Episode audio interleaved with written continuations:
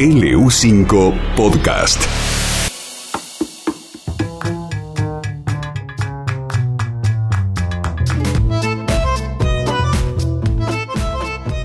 Hola Ezequiel, buen día. Hola Pancho, buen día, ¿cómo andan? ¿Qué vas a hacer? ¿Un marquís de chocolate vas a hacer hoy? Vamos a hacer un marquís de chocolate bien sencillo, al que le podemos poner esos merengues que, que vos decís, le podemos poner dulce de leche también para terminarlo, va a estar buenísimo para el Día de la Madre, un postre sencillo, sí, calórico, ¿no? Pero bueno, es el Día de la Madre, un permitido, está perfecto. En esta época de cuarentena tenemos 50 mil Está permitido todo, sí.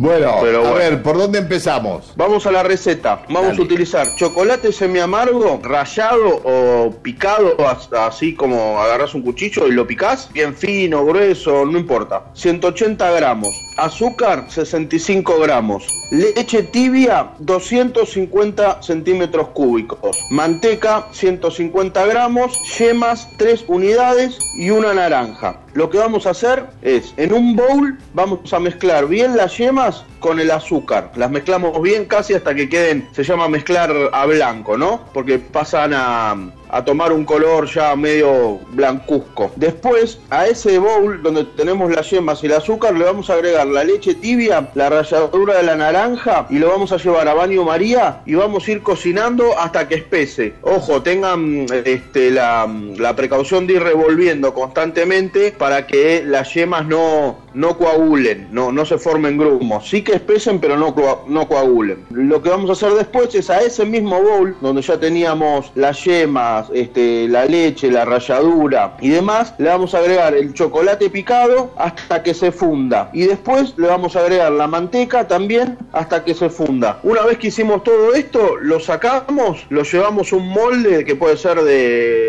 una budinera o pueden ser moldecitos individuales tipo flam. Lo llevamos a la heladera. Una vez que endurece, los desmoldamos. Una técnica para desmoldarlos es si, si no se desmoldan fácil, les das un poquito de calor, lo desmoldás, lo cortás o lo servís individuales. Le agregás unos gajitos de naranja si tenés, un copito de dulce de leche y el merengue que vos decís y va a quedar espectacular. Vos viste en cinco minutos, sencillo y Qué un postre para, para todo. Sí, una corrección. Yo me equivoqué cuando dije las yemas mezclar a blanco, está mal. Eso es con la manteca, no con las yemas. Las yemas con el azúcar las mezclamos bien, nada, hasta que queden bien, bien incorporados. Solamente bien. esa aclaración que dije, uh, me parece que dije algo mal. Se me vino a la cabeza ahora. Aquellos que no pueden llegar a, a, comer mucho azúcar, bueno, no, no lo tendrían que, no lo tendrían que, que comer, ¿no? Pero bueno. No, Este- claro, y fíjate, bueno, pero mm, de última le podés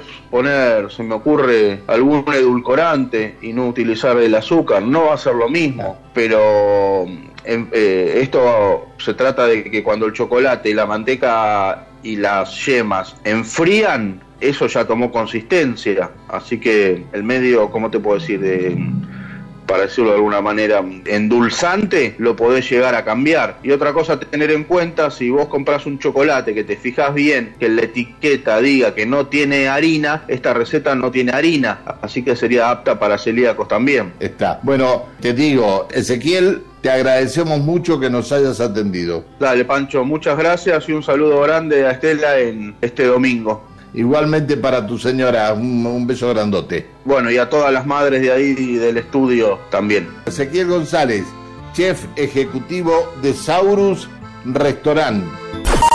LU5 Podcast. Línea abierta.